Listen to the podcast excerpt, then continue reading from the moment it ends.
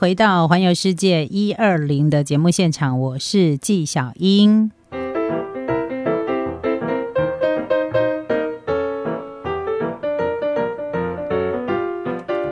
今天来介绍的就是日本各地的大型批发市场。呃，我接下来介绍这个市场呢，知名度应该算比较高一点，因为它，我觉得它相对而言交通。手段是最简单、最容易抵达的地方，它就是大阪的木金批发市场。不晓大家有没有逛过？我我逛过，我可是为了要逛这个木金批发市场呢，特别去住在那个，特别去住在那个木金批发市场附近的那个民宿里头哈。那这个木金批发市场呢，在台湾啊，其实我发现去逛的人没有很多啦，观光客也不会很多，因为我觉得应该蛮少观光客，像我这种。欧巴桑那么喜欢去逛菜奇亚的，应该也不多了哈。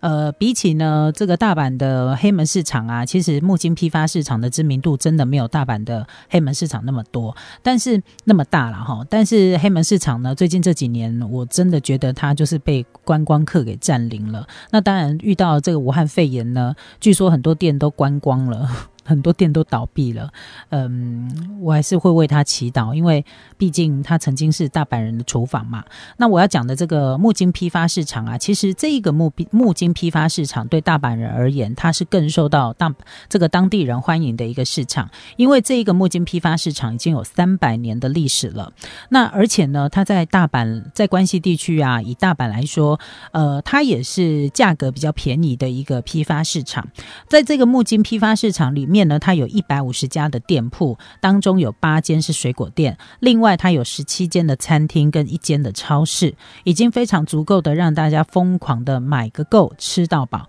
呃，不过呢，你要来木金批发市场的话呢，拜托，请你一定要起个大早，要不然的话呢，你到了睡饱了。然后消化完了再来，可能十点十一点来的时候，不好意思，大家都会跟你讲塞哟娜娜，塞哟娜娜，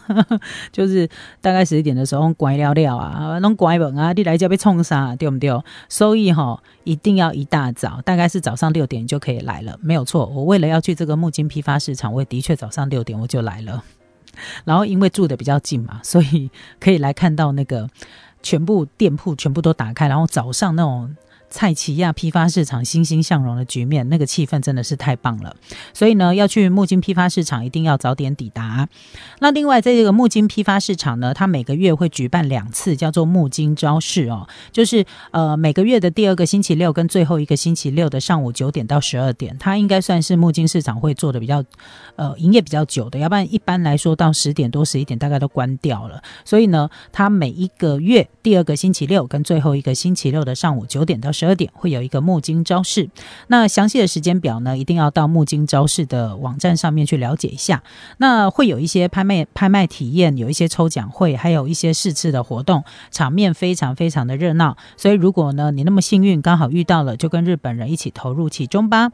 那另外在这个木金批发市场里头呢，它有一间水果店哈，它里面水果店没有那么多，但是它绝对绝绝对对是。呃，批发市场，因为这里的水果他都没有在跟你讲单卖的，你每次买就是要买一箱哈。但是他们的一箱跟我们的一箱，我觉得是差比较多了。我们买一箱是可以吃得完的，比如说，呃，我在这边买过草莓，它一箱大概是四盒哈，四盒我觉得还好，因为如果你跟呃跟朋友是一起来的话呢，我觉得大家一起 share 是还还 OK。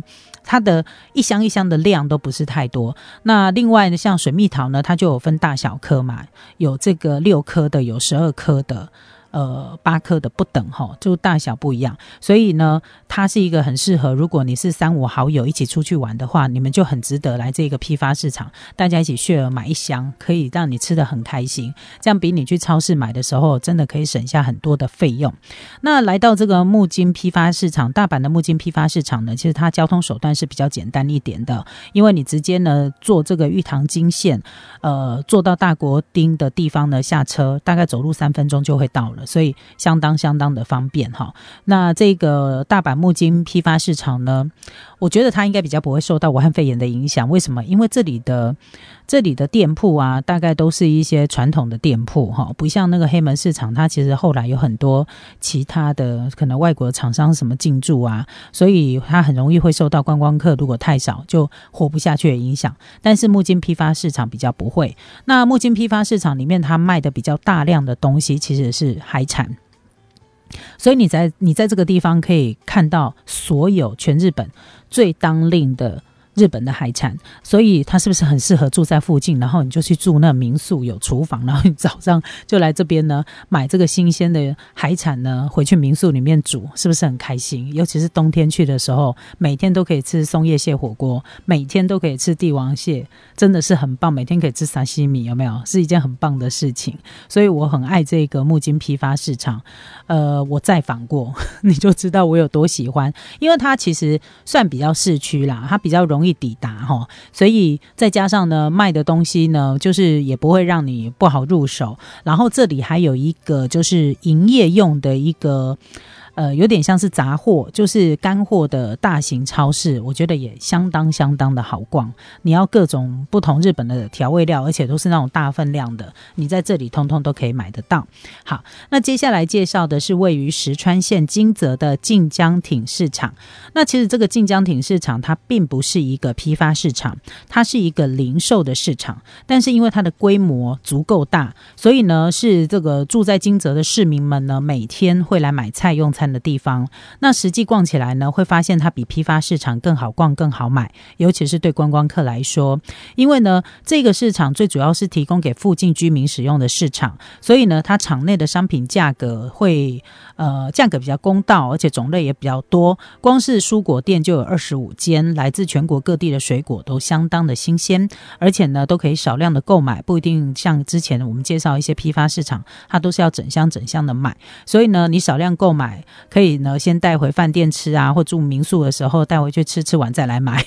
那有部分的水果呢，甚至于有果汁，还有切片水果在卖哈。我个人是比较不喜欢买切片水果跟洗过的水果，在台湾我不喜欢买人家处理好的，我都会买回去自己处理。可能是我个人是一个比较拍到顶的狼，我都会怀疑人家有没有洗干净，或者没有那个水是不是过滤水，然后或者是水里面有加什么东西，然后切有没有切干净。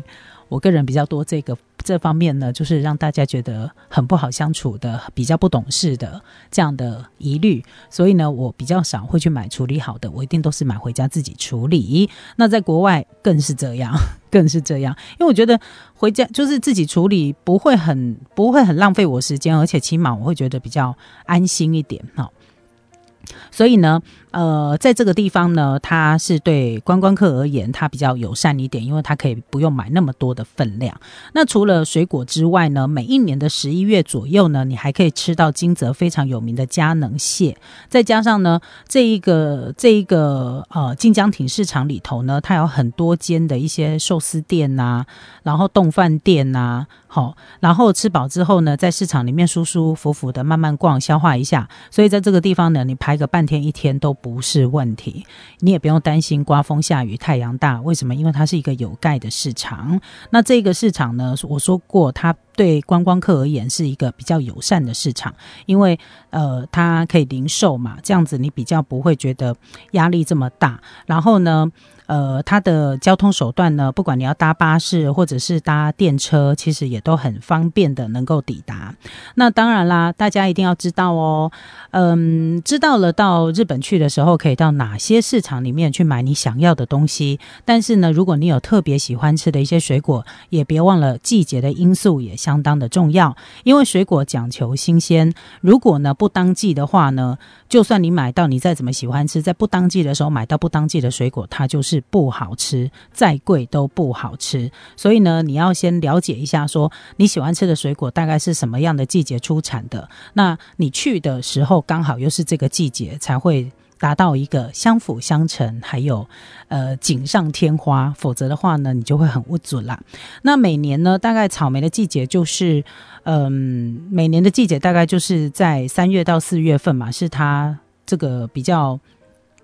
当令的季节。我呃，我讲的是那个日本哦，哈。那哈密瓜呢是在四月到九月，哈。那葡萄大概是六月到十月，水蜜桃呢是八月到九月，量比较多。那再来呢，晚这个十一月到隔年的四月呢是苹果，哈，苹果的呃产季这样。所以你大概可以了解一下呢，各个不同的这个。不同的季节可以吃到最新鲜的水果，这个都会让你在旅游的过程当中呢，嗯，增加很多满足，好，比较不会误准。哦，那当然啦，呃，很多人呢在日本啊购物，绝对购物啊，然后吃东西呀，哈，这个饮食啊，应该都是在旅游当中很重要的一个环节，然后也会让你觉得非常的有趣。不管你是跟团也好，你是自由行也好，我相信这个都会让你带来满满的回忆。只是呢，这两年刚好遇到了呃这个武汉肺炎，就是这种国际级的传染病呢，没有办法让大家说走就走，所以很多人就会开始默默的怀念起呢当初当。当时可以说走就走的日子，对不对？可是呢，我觉得我们还是可以养这个韬光养晦、养精蓄锐，好好的呃把这个功课做好，然后呢，呃等待这个疫情结束的时候呢，又可以来到一个说走就走这样的一个大同世界啦，是不是？所以，如果你有没有有体验过的朋友，我相信你很期待；没有体验过的朋友呢，也不妨可以把它排进你未来的行程当中哦。